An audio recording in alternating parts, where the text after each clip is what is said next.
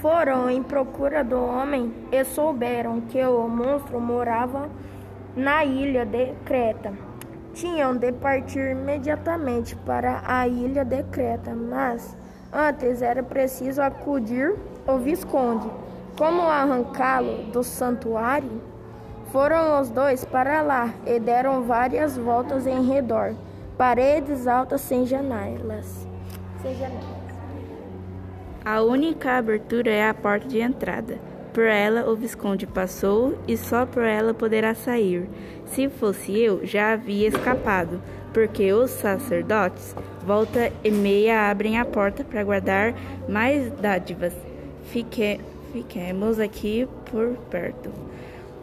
Talvez o Visconde compreenda que o único meio de salvação seja aproveitar-se de um dos abrimentos da porta e fugir. Fizeram ficaram por ali de olho na porta, espiando pela fresta cada vez que um sacerdote abriu o santuário.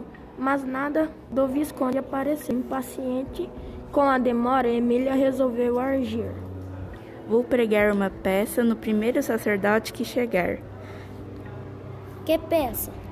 Você vai ver. Vinha vindo um deles carregando uma pesada estátua de ouro. Assim que abriu a porta do santuário, Emília lançou-lhe após pés como tomada de convulsões, pôs-se a gritar coisas que ninguém ali entendia. Era, ali, era na língua do pé. Fupujapá, vispis com pão de pé. Sapaiapá, a pa traspas do po sapa ser per do po tepe quan pan do